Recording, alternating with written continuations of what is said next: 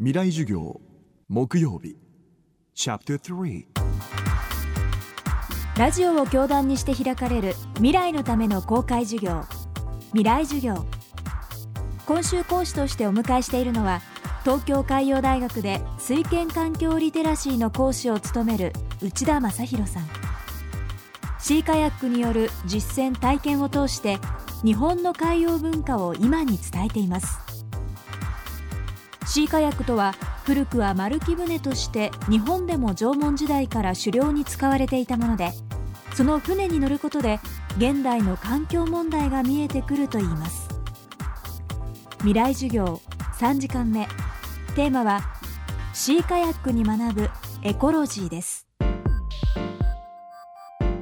水権環境リテラシー学っていうものにシーカヤックを使うっていうのはアウトドアの文化に入るんですね。でこのアウトドアの文化っていうのが何を今の人たちに、えー、もたらしてきたかというと実はエコロジーなんですね。エコロジーっていうのは基本的には、まあ、いわゆる生物の世界の学問で始まったんですけどもあのアウトドアの世界っていうのは要するに本当に無垢の自然の世界に行こうとするんですね。ところが無垢の自然の中にも化学物質が入ってきててでこれではまずいということで、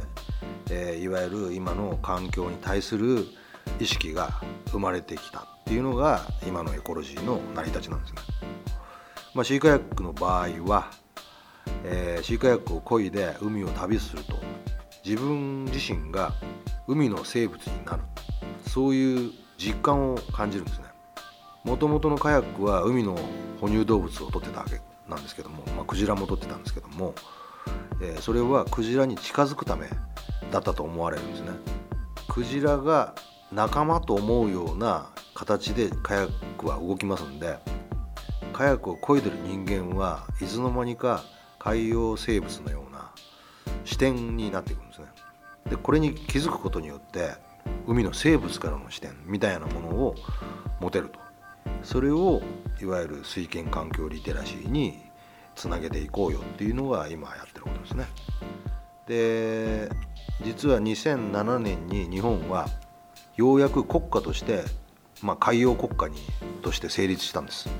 それまで実は海洋国家として成立してなかったんですね。それなぜかというと海洋に関する基本的な法律がなかったからです。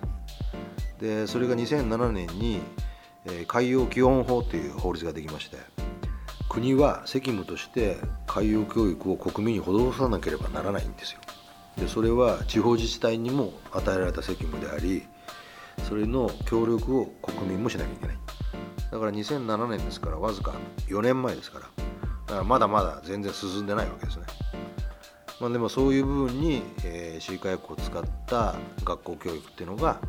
今の地球環境を考える上でこれの問題を解決する人材を育てるんじゃないかなと、